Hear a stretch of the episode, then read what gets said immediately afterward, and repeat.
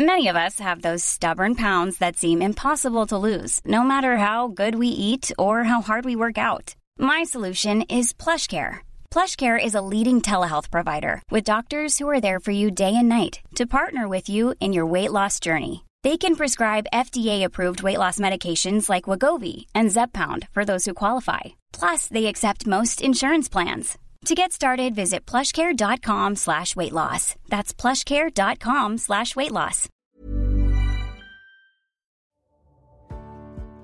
¿Qué tal si dedicas 5 minutos al día para hacerte consciente de tus emociones? Sabes que mi principal objetivo en este proyecto es brindarte más herramientas que te acompañen en este camino de amor propio y autoconocimiento. Te espero también ahora todos los lunes aquí en Así Me Siento Podcast para que hablemos sobre emociones. En el diario de emociones aprenderemos a identificarlas, nombrarlas y gestionarlas de una mejor forma. Ya sabes, todos los lunes en episodios cortos pondremos sobre la mesa esas emociones que nos acompañan en todo momento para volverlas nuestras aliadas. Soy Juan José Tejada y te doy la bienvenida a Así me siento podcast. En el episodio de hoy hablamos sobre masturbación, placer y autoestima sexual. Y es que para tener placer y una vida sexual plena no necesariamente debe ser en compañía de una pareja. Explorar y conocer tu cuerpo es el primer paso para conectar con el placer y la sexualidad, además que te permite construir y fortalecer tu autoestima. Hoy invité a la psicóloga clínica y sexóloga Fernanda Zárate para hablar de todos estos temas de los que tantos tabúes tenemos. Recuerda seguir Así Me Siento Podcast para que no te pierdas ninguno de los episodios. Deja tus comentarios sobre este episodio que los leo todos y te espero en mis redes sociales, arroba Juan José Tejada, con más contenido hecho especialmente para ti. Bienvenidos, bienvenidas y bienvenides. Hola, mi Fer, ¿cómo estás? Hola, Juan José, estoy muy contenta de estar aquí, muy emocionada por el tema del que vamos a hablar, que es como de mis temas favoritos. Entonces, pues, pues feliz. Oye, Fer, pues la primera pregunta que te tengo y me encantaría que empezáramos por lo básico, ¿qué es la masturbación? ¿Qué es el placer? ¿Y por qué hay tantos tabúes? Fíjate que si nos basamos como tal en el librito, la masturbación es la estimulación de los órganos sexuales para sentir placer. Así, del librito. El placer es más subjetivo porque a lo mejor lo que es placentero para mí no necesariamente lo es para otras personas o para ti. Entonces, el, el, placer en específicamente cuando hablamos del placer en sexualidad, también revisamos cómo está en otras áreas de la vida, o sea, de qué maneras tú puedes conectar con el placer al comerte el helado que te gusta, cuando abrazas a alguien que quieres, que no necesariamente sea un, un afecto más erótico, cuando abres los ojos y ves las nubes maravillosas, o sea, como toda esta forma subjetiva en la que tú conectas con el placer y que luego ese placer se va a traducir a placer erótico, porque al final es un espejo, eso es el placer, es como, como esta experiencia sensorial o emocional, también yo incluiría, que cada persona tiene y me parece que lo que tú viviste no dista mucho de lo que vivimos aquí en México. O sea, igual, este, la masturbación acá, pues desde chiquitas no nos hablan de masturbación porque es prohibido, porque es malo, y en específico a nosotras, eh, que somos a las mujeres y personas con vulva, como que nos dicen que la otra persona, en este caso el hombre, como muy hetero la cosa, tiene que llegar a darnos placer tiene que llegar a casi casi saber los puntos mágicos de nuestro cuerpo y que entonces tú no te puedes tocar como mujer porque pues alguien más como que el placer es compartido y no es como causal tuyo, que obviamente esto es un gran mito, cada persona es responsable de su placer, de crear el placer, de conectar con el placer en todas las áreas de la vida y también llevarlo al placer erótico o sexual. Me encanta eso porque sí me di cuenta, y era algo con lo que yo peleaba demasiado, era que siempre en estas clases de educación sexual que tuve, tuve tres en la vida, pero estas clases de educación sexual que me daban en el colegio siempre estaban enfocados, por ejemplo, en la reproducción, ¿no? Entonces nos hablaban de cómo no quedar embarazados, cuáles son las enfermedades de, de transmisión sexual e igual información muy reducida, pero poco nos hablaban de justo eso, del placer. Hay algo que a mí me encanta y que me parece fascinante y es que, por ejemplo, la mujer tiene un órgano que es exclusivamente para dar placer, que es el clítoris, que eso no lo tenemos los hombres, pero poco se habla de qué pasa con el placer y me daba cuenta que todo estaba centrado en el hombre, justo. ¿Qué pasa ahora sí con los tabúes? ¿No? Porque también en toda la historia, digamos, de, de esta sexualidad, siempre nos han dicho que quien se masturba es quien está mal, que eso es impuro, que eso eh, es de una persona que tiene problemas eh, con la sexualidad, eh, que eso te hace mal, te hace bien. O sea, hay un montón de, tabúes. No sé si me puedas contar un poco cuáles son los tabúes más, no sé cómo decirlos, porque no quiero decir normales, pero los más recurrentes, los más comunes, exacto, que puedan existir. ¿Y por qué seguimos viviendo en una sociedad que tiene tantos tabúes frente a la masturbación y el placer? Fíjate que justo hace como tres días una seguidora me mandó una publicación de alguien que puso, era como que un entrenador físico. Yo entiendo que lo quiso dirigir a ese lugar, pero como que no salió bien. Y puso así de, no, masturbarte es malo porque te quita la energía, si te masturbas al día siguiente vas a amanecer inflamado y entonces una serie de juicios respecto a la masturbación que me parece que ese es el tema principal. La mayoría de las personas que somos ahora adultas, eh, como que traemos todo, hemos vivido nuestra sexualidad a través de los juicios ajenos, porque cuando tú naces, cuando eres una niña, un niño, este, o como te identifiques, pues no tienes juicios, o sea, tú estás en blanco y quien llega y siembra estos juicios de lo que es prohibido, sucio, malo, de no tocarte los órganos sexuales o de no decir este pene y vulva y, decir pajarito, este conchita, tesorito, todo eso, pues al final de cuentas son las personas adultas. Entonces me parece que desde ahí ya estamos enjuiciando el tocar nuestro cuerpo aunado a esto que dijiste que me encanta, es que en el caso de, de, los hombres y personas con pene, pues tienen todo hacia afuera, o sea, sus órganos sexuales están visibles, están hacia afuera, entonces de alguna forma está naturalizado, porque tampoco me gusta decir normalizado, el que se toquen, el que constantemente se estén estimulando porque van a hacer pipí y se tienen que tocar el pene, entre otras cosas, y nosotras y quienes tienen vulva tenemos todo más oculto. Entonces es como que el mensaje implícito de que como está oculto, pues no te lo debes de tocar y muchas veces esto también hace que ni siquiera sepamos cómo es nuestra vulva, cómo se ve, por dónde siento rico, por dónde, si, si tengo una relación con alguien que tiene pene, por dónde entra el pene. O sea, como que llegas a veces al encuentro erótico en blanco yo creo que si nos ponemos a preguntarle a las personas cómo fue su primera experiencia erótica, a veces ni anatómicamente sabían qué hacer. Y a, mí en específico, por ejemplo, a quienes me preguntan como que qué les aconsejo para su primera vez con otra persona, más que decirles como lo clásico de el condón y el lubricante y, todo esto yo les digo, el primer básico es que tú antes de ir a compartir placer con otra persona, toques tu cuerpo, o sea, que tú lo conozcas, que sepas el camino, porque cuántas veces llegamos en blanco y la pasamos fatal, no sabemos si sentimos rico, si no se sintió o cómo se debería de sentir, porque justo no se ve, este, no me siento gritando y con los ojos en blanco como las películas o contorsionándome o no salgo como que con eyaculación, ya sabes, explosiva de película. Tú bien dices, eh, retomando esto del clítoris, sí, el clítoris es el órgano en nuestro caso, este, diseñado exclusivamente para el placer. Tenemos 10.280 terminaciones nerviosas en el glande del clítoris, que es la parte externa, que eso es de estudios recientes de, me parece, como que estoy confusa con la pandemia, pero no me acuerdo si es del año pasado o el antepasado, que se hizo un estudio muy interesante en Estados Unidos, en la Universidad de Oregon, que ya luego se llevó a, la Asociación Internacional de Medicina Sexual, una cosa así, y quienes se prestaron para hacer esta investigación fueron em, personas trans, en específico hombres trans que tienen clítoris.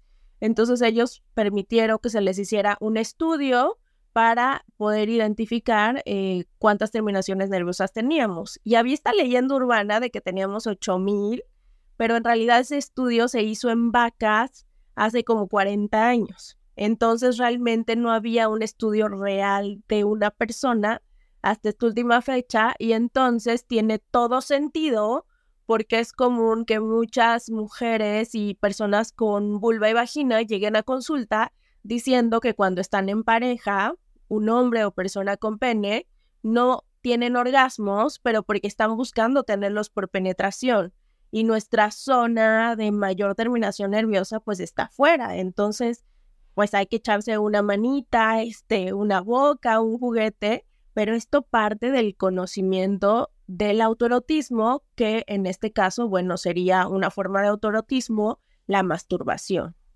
Me encanta eso que dices ahorita de, de lo del placer y el autoerotismo, ¿no? Porque no, no nos han enseñado a eso. No nos han enseñado que primero para construir el placer y saber qué es lo que nos gusta, lo que no nos gusta, hay que explorarnos. Todas tuvimos alguna experiencia en donde justo llegamos a una fiesta y aquí eh, es muy común que las fiestas te pongan estos inflables donde puedes brincar. Y entonces tú a lo mejor traías vestido, no te pusiste pantalón y entonces querías ir a brincar y como que tu, tu mamá o tu papá no querían, no, es que se te van a ver los chones, es que no sé qué.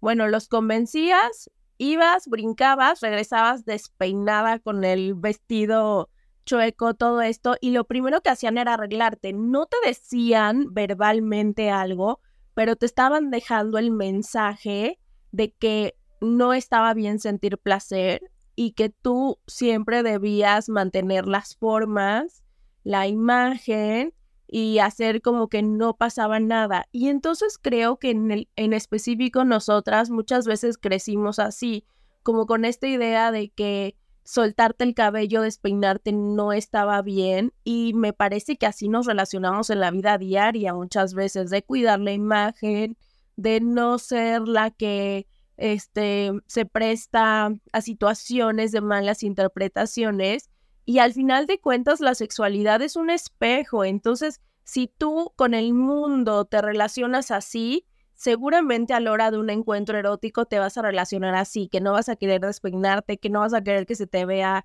o poner los ojos en blanco. Muchas veces hay quienes reprimen el orgasmo porque sienten que están haciendo caras y que se van a ver feas.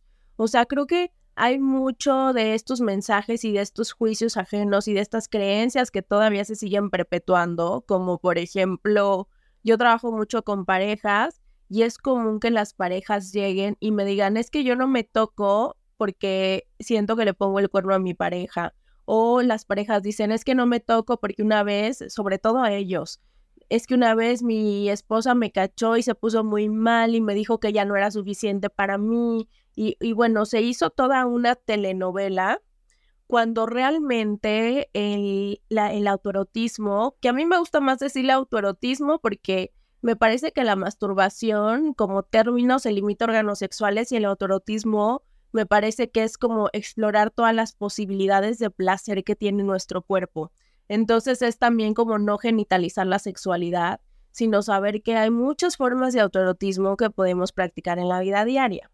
Entonces yo les digo, a ver, el autoerotismo es al final una experiencia de placer en donde tú creas tu placer, en donde conectas con tus propios deseos, porque cuando estamos en pareja a veces, por este chip de sentirnos responsables del placer ajeno, estamos como como preocupados o preocupadas por la otra persona, ¿no? Porque la pase bien y demás, y como que dejamos de lado nuestro placer. En específico, a mí me gusta hablar del autoerotismo eh, porque creo que permite como todas estas posibilidades de placer que tiene nuestro cuerpo y no genitaliza. La masturbación es una forma de autoerotismo, la forma más conocida, pero me parece que el autoerotismo abarca las fantasías, los sentidos, todos los placeres del cuerpo, las propias experiencias o vivencias de, de aquello que te genera placer o no. Entonces yo a las parejas les digo, a ver, el que el estar en pareja no es sinónimo de que cada quien no va, no va a dejar de hacer como estas rutinas de amor propio o estas rutinas de situaciones que le hacen sentir bien. Y el autoerotismo es una de ellas, porque cuando nos autoerotizamos, estamos pendientes solo de nuestros propios deseos y necesidades y de complacernos. Y cuando estamos en pareja, por este mismo tema de educación que hemos hablado, como que estamos en la preocupación de que la otra persona lo pase bien y dejamos de lado nuestro bienestar y nuestro placer. Entonces, por supuesto que si tú tienes una experiencia de autoerotismo, va a sumar más a la pareja, la va a enriquecer porque tú te vas a sentir en comodidad con tu cuerpo, vas a descubrir nuevos caminos de placer, eh, te vas a conocer mejor, te vas a sentir más relajada, te va a gestionar el deseo sexual. O sea, tiene muchos beneficios para la pareja, incluso genera esta complicidad de llegar y contarte lo que experimenté y decirte que quiero ir y co-crear más placer contigo. Me encanta eso. Sí, está increíble y realmente lo que tú dices de poder crear este, este placer en individual va a sumar mucho más en la pareja. Oye, mi Fer, creo que una parte esencial para empezar a sanar esta relación con el placer y con nuestra sexualidad y vivirla de una forma más libre tenemos que empezar a cuestionar todas esas creencias que tenemos alrededor de la sexualidad, ¿no? Creo que eso es un gran primer paso antes de hablar de cómo masturbarnos y cómo empezar a, generar esta mística con el, con el autorotismo, cómo empezamos a cuestionarnos y cómo podemos romper con esas creencias que nos limitan. Mira, yo creo que llega un momento, sobre todo ahora que hay más información y que somos un poco más conscientes de, nuestra sexualidad y de cómo la estamos viviendo, y sobre todo somos más conscientes de identificar cuando ya hay esta sensación incómoda, o sea, como que hay esta sensación incómoda y hay quien dice, no, es que no me daba cuenta, pero hay personas que dicen, no, es que sí tenía esta sensación de que algo me faltaba o esta incomodidad o como que no la pasaba tan bien al final del camino.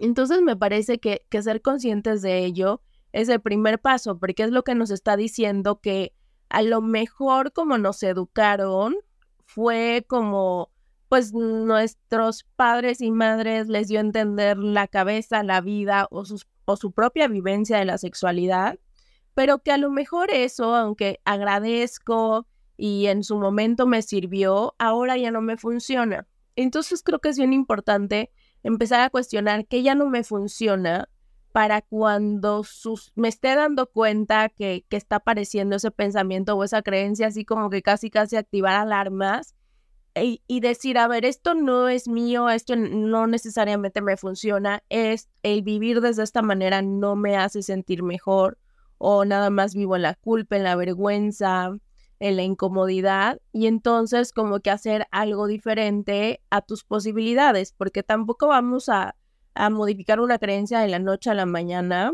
Bueno, hay herramientas que sí más o menos te lo permiten, pero no, no tan así. Y entonces a mí me gusta como ejercicio básico pedirles a todas las personas que, sienten que tienen muchos juicios de sexualidad o que, o que están viviendo la sexualidad a través de, de los cuerpos ajenos, de lo que les han contado, les dijeron que era y que se sentía, siempre les digo que me hagan una lista de todas esas creencias que tienen de sexualidad respecto a la sexualidad y el placer. Y entonces, una vez que hacen esa lista, que eh, lean cada frase y al lado pongan a quién le pertenece esa creencia. Si se la escucha a mamá, si me la dijo la abuelita, si me la dijo una amiga, si la aprendí de la sociedad. Y que una vez que identifiquen de quién es, o sea, aunque es algo muy visual, eh, que peguen esa lista en cualquier lugar donde la puedan ver a diario o, o medio pasen y la vuelten a ver, porque aunque es algo muy visual, te hace darte cuenta que todo eso que tú estás cargando para vivir tu sexualidad no es tuyo.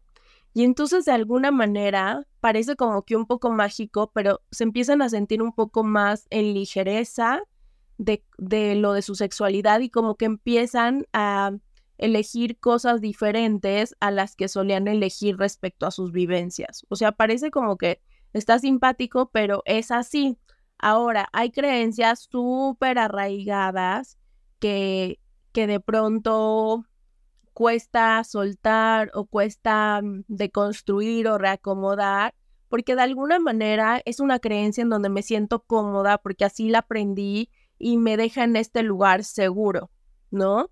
Y, y se vale, o sea, es válido, es como estos miedos que tenemos de abrirnos, explorar, a, a realmente sentir placer y a todo eso. En esos casos, cuando ya están muy arraigadas, yo recomiendo siempre que hagan proceso psicoterapéutico. La psicoterapia no sobra eh, y puede faltar, y sobre todo la psicoterapia sexual en estos tiempos, creo que ya deberíamos todas las personas de tener a nuestra sexóloga eh, clínica o sexólogo de cabecera para, para hacer trabajo terapéutico. Fer, ¿y nos podrías dar algunos ejemplos de cómo identificar las creencias? ¿Cuáles son las creencias más habituales o comunes que tú has escuchado en terapia para quienes de pronto quienes nos escuchan puedan decir, ay, es una creencia limitante lo que estoy teniendo o puedan identificarlo con más facilidad?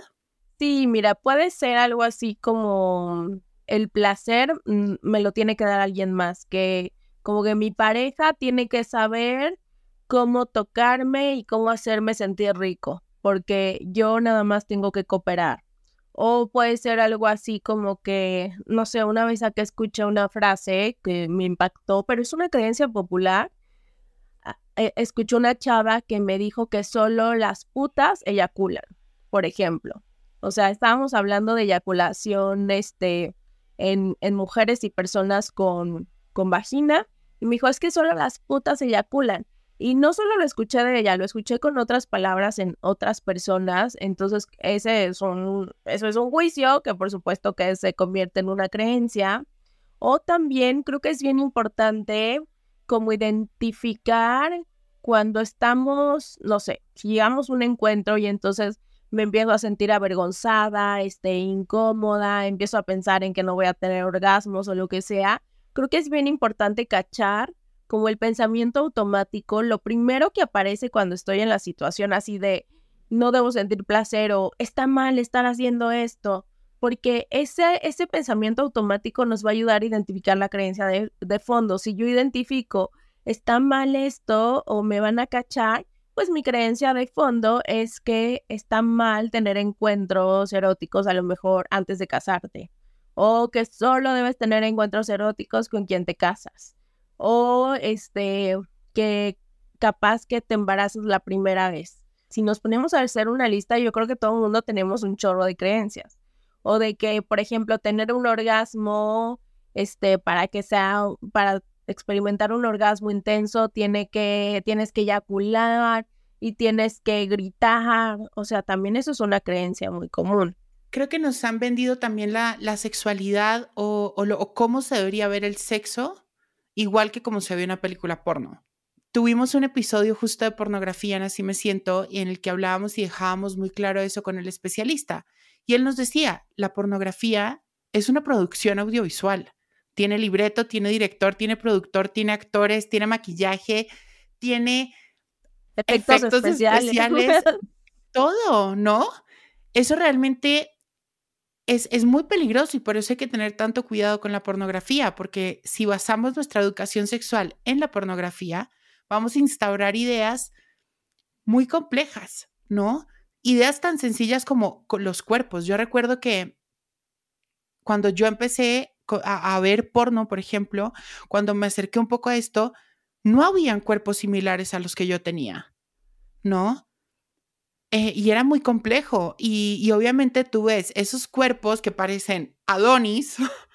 y tú ves de pronto, volteas a ver tu cuerpo y no se ve similar a eso y empiezas a generar una vergüenza y, y un autocuestionamiento que se empieza a volver un loop de, de preguntas muy complejas en el que simplemente tú eres el que quedas mal y tú eres el que estás mal, ¿no? Porque no se ve como allá está y como te lo muestran allá.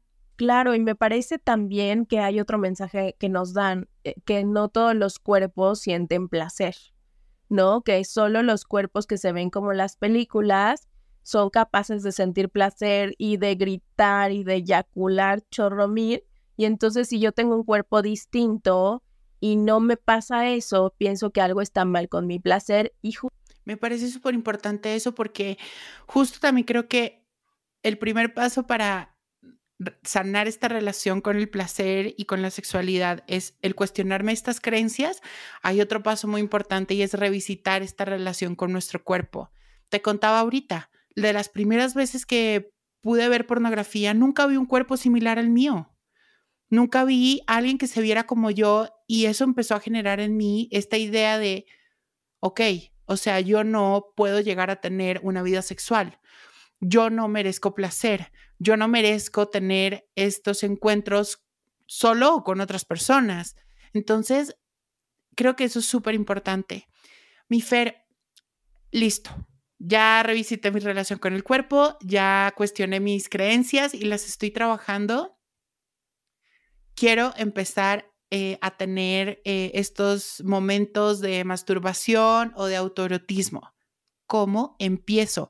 Y te lo digo así y por favor, dinos paso uno, paso dos, paso tres, porque no nos hablan de esto, ¿no? No nos dicen cómo hacer esto. Creo que las pocas veces que uno puede ver porque claro, te dicen, no, pues eh, no, afuera. Me acuerdo muchas veces cuando fui creciendo en mi adolescencia, todos, todos la gente cercana a mí, como de que amigos y así, decían como, no, ya te la tienes que empezar a jalar y ya tienes que, eh, ya te masturbas y así, eres más macho, el que más se masturba es más macho y todas estas cosas, pero ¿cómo se hace? Nadie te dice, nadie te dice cómo hacer eso.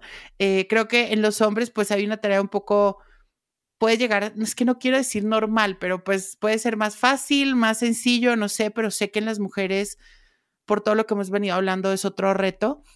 Si nos puedes hablar ahora sí de, quiero empezar a tener estos momentos, ¿cómo lo hago? Paso uno, paso dos, para las mujeres y personas con vulva y para los hombres y personas con pene. Fíjate que sí, no sé si en el caso de hombres y personas con pene sea más fácil, pero sí creo que como todo está más a la mano y es, es natural que se toquen y que haya esta constante estimulación cuando se pone la... Ever catch yourself eating the same flavorless dinner three days in a row? Dreaming of something better?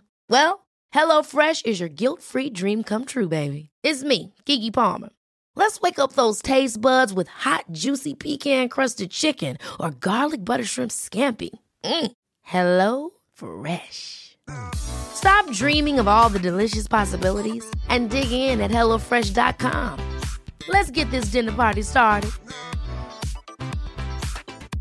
Spring is my favorite time to start a new workout routine. With the weather warming up, it feels easier to get into the rhythm of things. Whether you have 20 minutes or an hour for a Pilates class or outdoor guided walk, Peloton has everything you need to help you get going.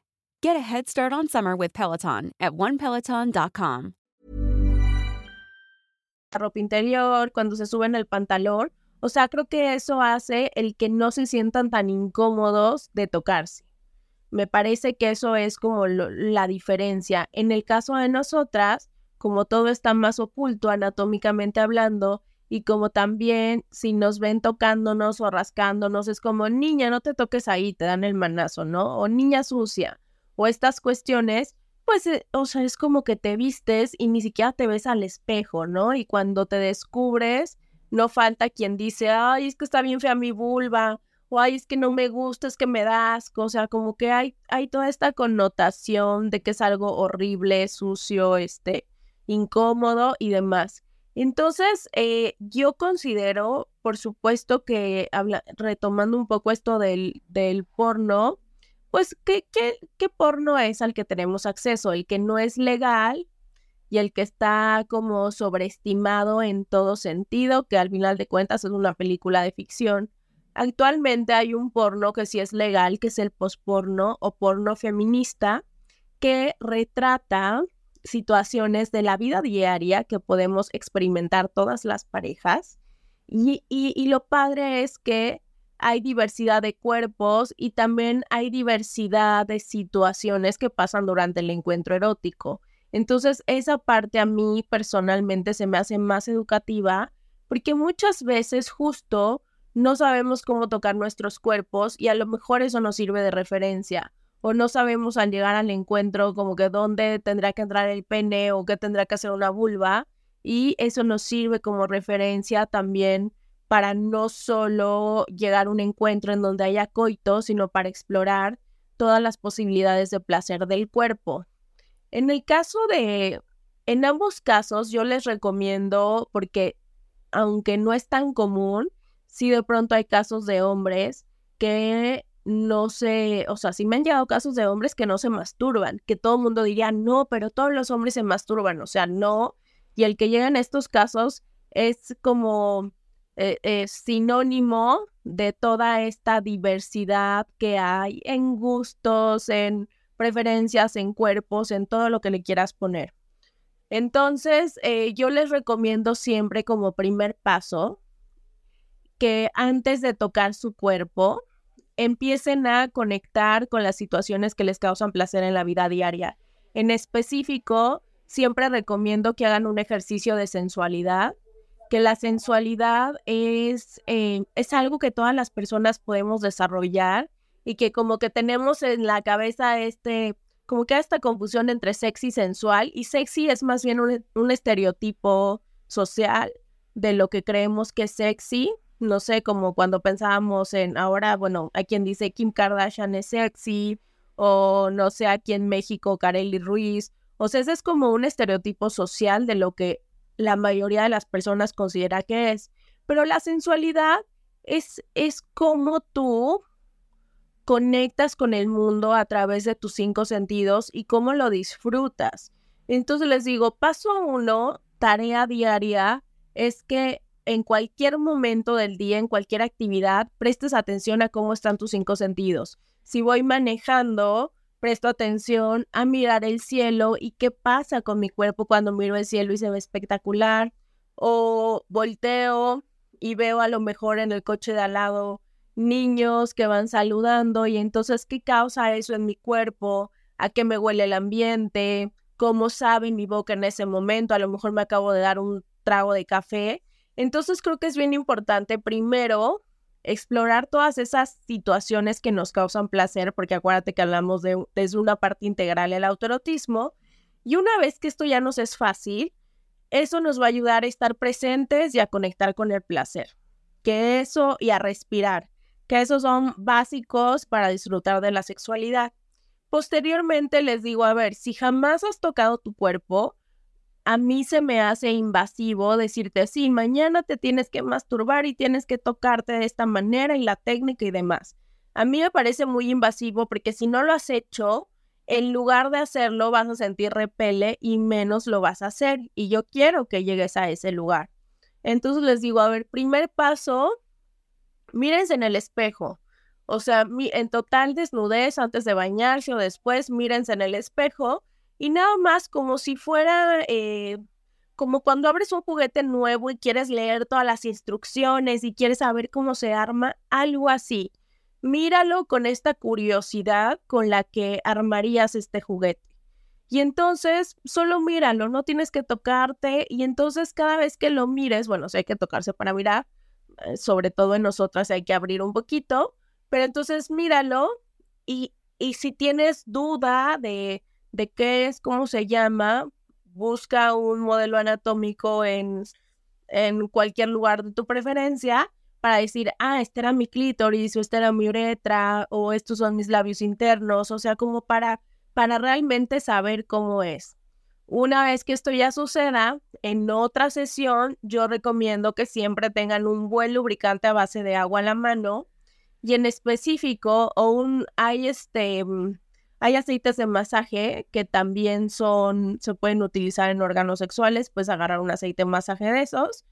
Y recomiendo que te armes como una una cita, una sesión con lo que te haga sentir en comodidad, que si la música, que si la vela aromática, en donde no haya distractores, puedes poner música este, instrumental.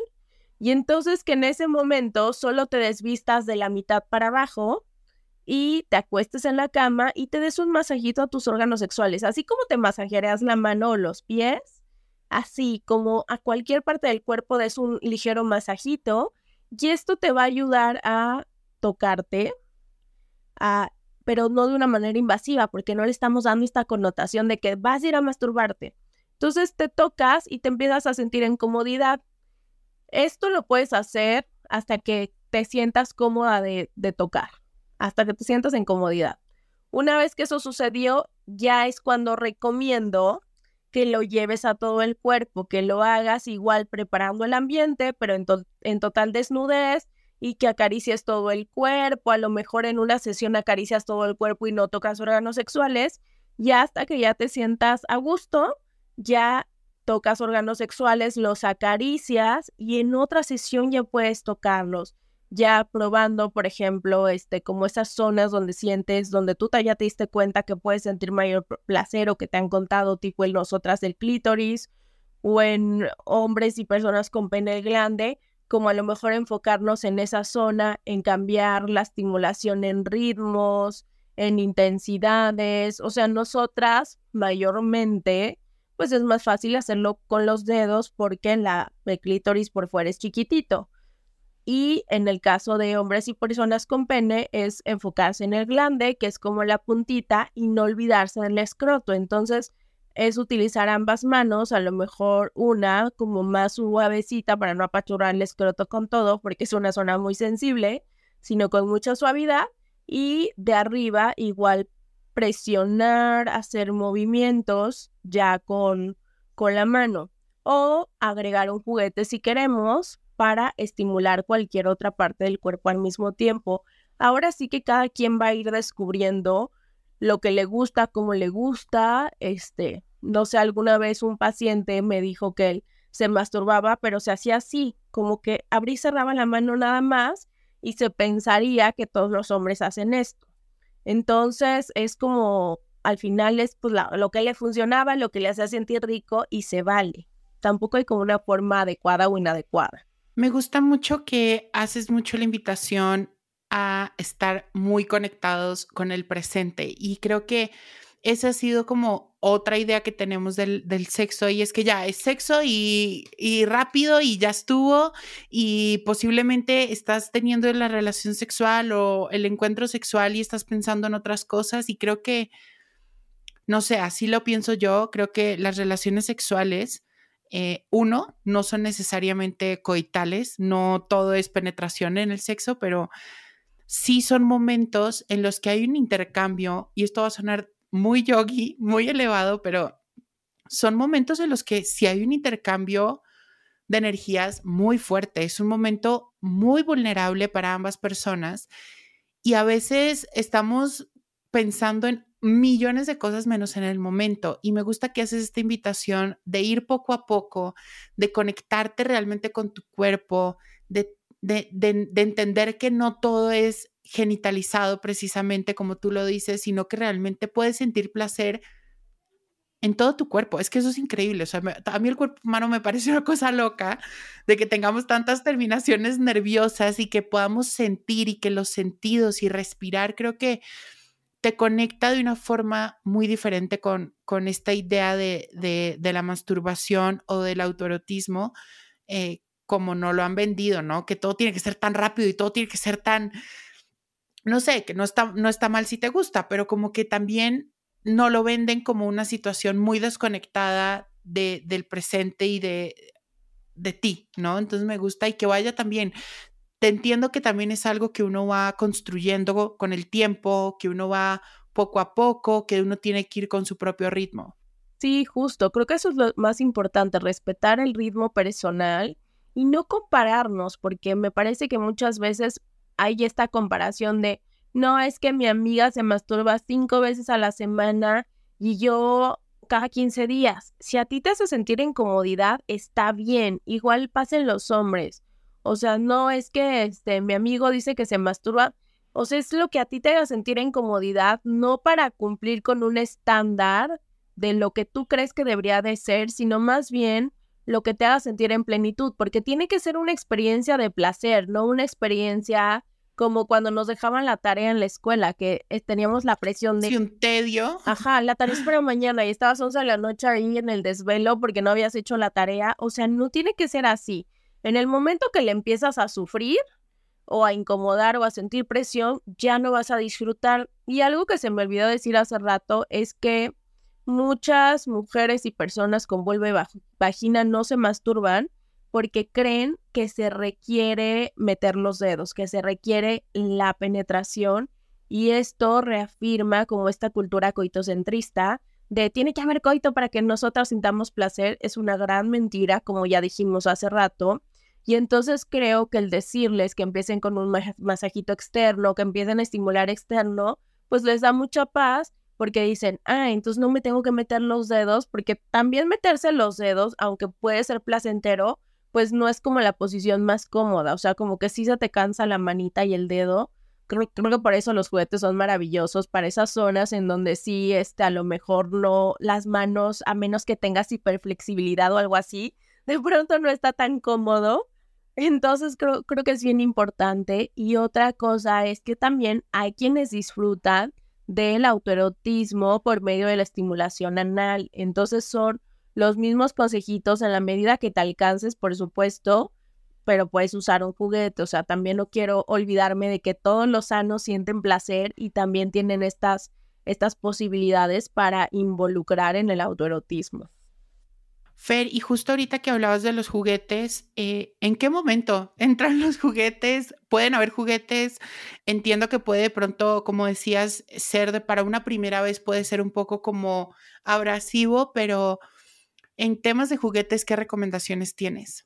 Fíjate que yo recomiendo siempre que si a lo mejor jamás se han autoerotizado o si es algo que les cuesta, primero empiecen con su propio cuerpo, con sus manitas y ya hasta el final me dejen los juguetes. O sea, a mí me encantan los juguetes, pero creo que eh, la bronca de pronto de meter los juguetes es lo que decíamos hace rato. Tú le vendes la idea a la cabeza de que solo sientes con el juguete y entonces aparece esta creencia de que sin el juguete no siento y por eso quiero que primero descubras que tú con tus manos puedes y ya más adelante digas, ah, bueno, voy a agregar un juguetito y al final de cuentas el juguetito es otra posibilidad, o sea, al final de cuentas no, no, no necesariamente lo vas a utilizar diario, habrá veces que utilices manos y al día siguiente se te antoja el juguete o al día siguiente se te antoja el juguete en otra forma de estimulación o en otras zonas del cuerpo, no necesariamente para donde está diseñado.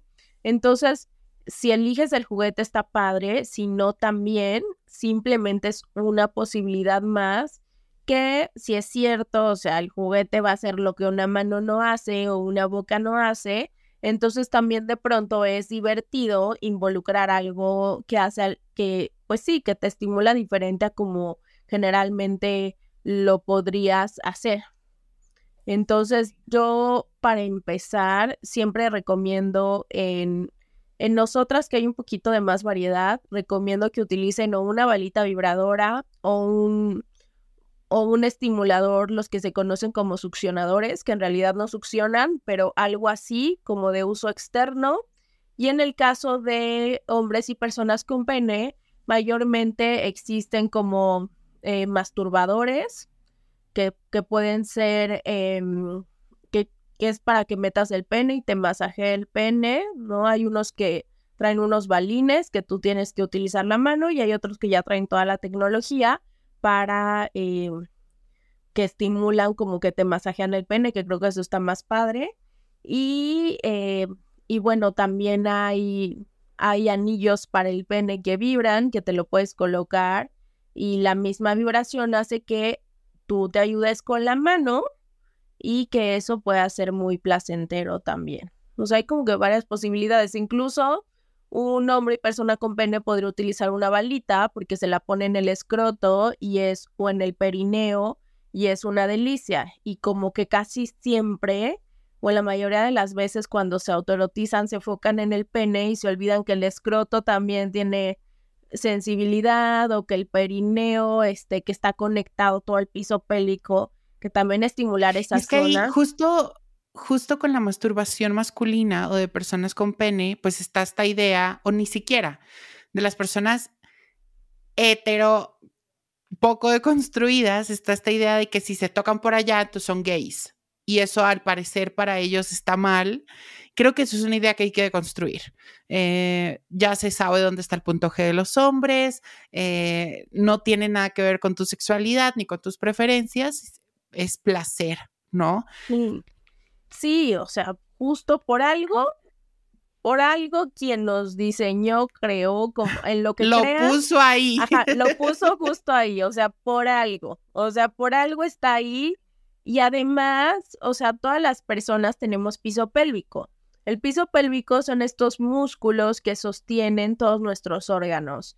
Este, que si el recto, em, el útero, o sea, todos los que, y todas las personas tenemos. Entonces es como esa curvita que va en quienes tienen pene como del, del escroto hacia el ano y en nosotras del, de la vulva, de la entrada a la vagina hacia el ano. Entonces, cuando tú estás teniendo una estimulación por delante, es común, si has identificado muy bien, o sea, si han identificado bien, que sientas atrás, que sientas como que o contracción o sientas como que presión, sientes como que rico, es como lo que se siente adelante se siente atrás y, y viceversa.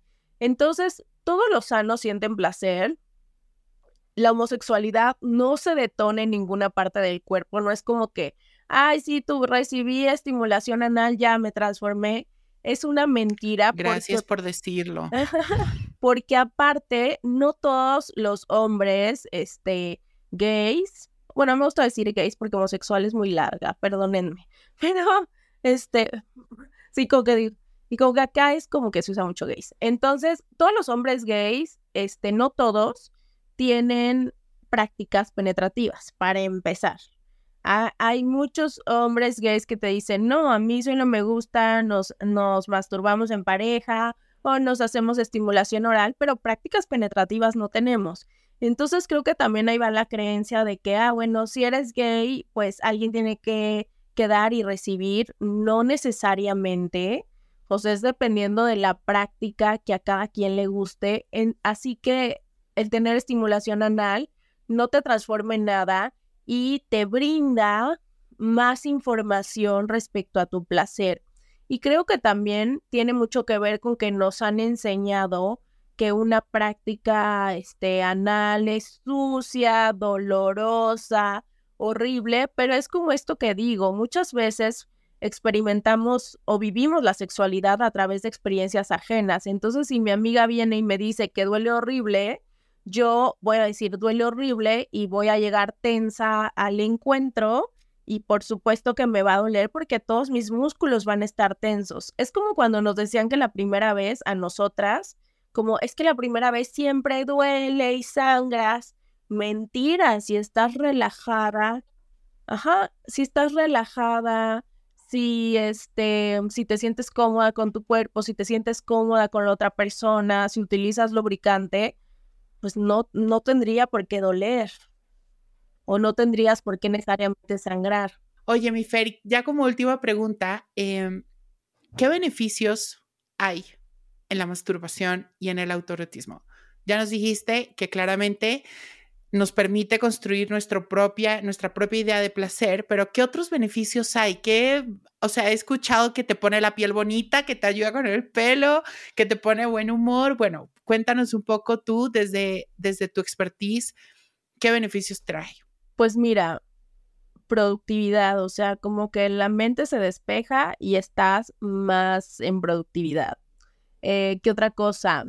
Cuando tenemos un encuentro, em, los músculos del piso pélvico de todas las personas como que se activan, se em, trabajan o tonifican y esto justo contribuye con darnos un poco de apoyo con la regulación hormonal porque se activa la pituitaria, que es la que regula el sistema hormonal, y entonces eso hace que nos crezca el cabello, que la apariencia de la piel sea espectacular, que las uñas se nos Ay, a masturbarse, por favor, todo el mundo, a masturbarse. Las uñas se nos fortalecen, por supuesto que liberamos endorfinas, entonces nos sentimos más felices. Eh, nos relajamos, dormimos mejor. Mm, también nos ayuda con nuestra autoestima sexual a sentirnos en comodidad con nuestro cuerpo. Y en el caso de la autoestima sexual, no solo es cómo te sientes con tu cuerpo, sino cuáles crees o cómo sientes que eres respecto a tus habilidades amatorias con otra persona. Entonces, el, el autoerotizarte también te ayuda a que a la hora del encuentro te sientas en comodidad, porque si yo me siento en este todopoder de crear mi propio placer, de conectar con mi placer y que lo tengo al alcance en mi propio cuerpo, pues me voy a sentir espectacular cuando vaya y lo comparta con alguien más. Entonces, creo que esos son como los más comunes. Obviamente favorece el sistema cardiovascular, eh, nos ayuda con el estado de ánimo, o sea, también con la salud mental y emocional. Y yo, y yo les digo, a ver, presten atención, o sea, cuando se masturben, salgan si pueden a ver el cielo y noten cómo lo ven de diferente después de una masturbación. O sea, como que lo ves así como que nos entras en un nirvana y lo ves como que más hermoso, no sé, o sea, aquí yo en la ciudad lo veo más hermoso y estamos llenos de smog.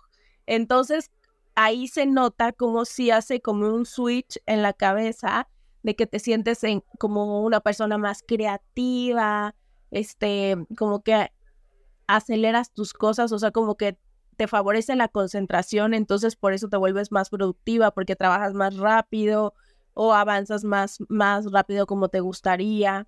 Entonces, pues beneficios tiene miles que nadie nos dice y que eventualmente impactan en, en la vida erótica con otra persona, porque si yo conozco mi cuerpo, si yo sé mis caminos de placer, si yo me siento creado, una persona creadora de, mi propio placer, pues por supuesto que eso va a sumar muchísimo cuando esté con otra persona. Y porque también sabes que sí, cuando, con, cuando algo que me gusta decir es que cuando tú te conoces, no eres manipulable. Y entonces nadie puede llegar y decirte, no es cierto que sientes así, o no es que tú no sientes nada, o es que nunca te pasa eso. O sea, nadie puede venir a manipularte cuando te conoces. Entonces, eso me parece que es algo poderosísimo. Me encanta, me encanta eso que estás diciendo. Eso último me parece súper importante porque también dentro de la sexualidad, cuando no nos conocemos o cuando no sabemos qué nos gusta y qué no, a veces podemos acceder a cosas que pueden resultar siendo violentas con nosotros mismos, ¿no? Entonces, eh, eso me parece increíble lo que estás diciendo. Oye, mi Fer, ¿y alguna contradicción?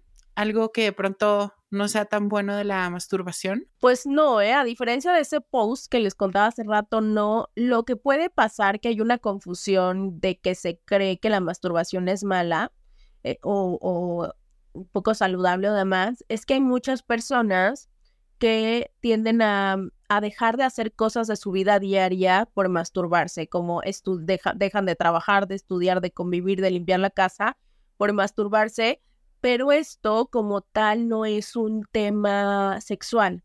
O sea, aunque el síntoma, digámoslo así, es algo erótico, el que masturbación excesiva, de fondo mayormente ah, es un tema de ansiedad. Entonces, esos casos se refieren eh, con el psiquiatra, pero no es como tal que la masturbación sea mala, sino que hay algo que está detonando la ansiedad en la persona y lo está reflejando en esta sobreestimulación me pudiera quedar hablando horas contigo, realmente que increíble, por favor, em, pues a masturbarse todo el mundo, por favor.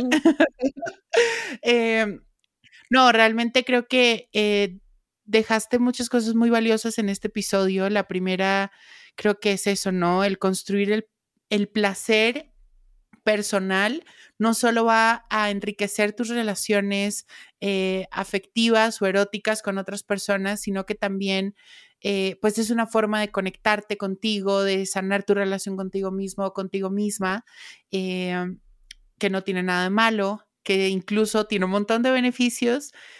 así que gracias, de verdad gracias por acompañarme en este episodio. No, muchísimas gracias por haberme invitado. Estoy muy contenta de haber estado aquí. Y, a mí lo que más me interesa en el mundo es que la sexualidad sea un motivo de alegría para las personas, porque me parece que mayormente es un motivo de tristeza, dolor o, o como una huella, una herida. Entonces creo que es importante que sepamos que lo que construyamos puede generar gozo y diversión en lugar de, de otra cosa. Me encanta. Pues toda la información de Fer la encuentran en la descripción de este episodio y en mis redes sociales también encuentras mucho más contenido para que acompañes todo esto que hablamos hoy, igual en el newsletter. Eh, gracias por escucharnos, mi Fer, y pues gracias por acompañarme.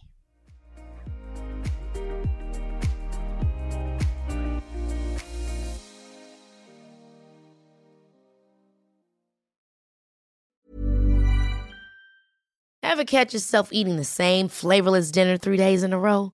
Dreaming of something better? Well, HelloFresh is your guilt-free dream come true, baby. It's me, Kiki Palmer.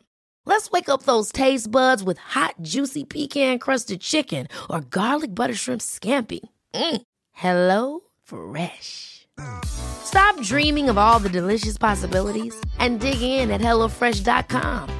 Let's get this dinner party started.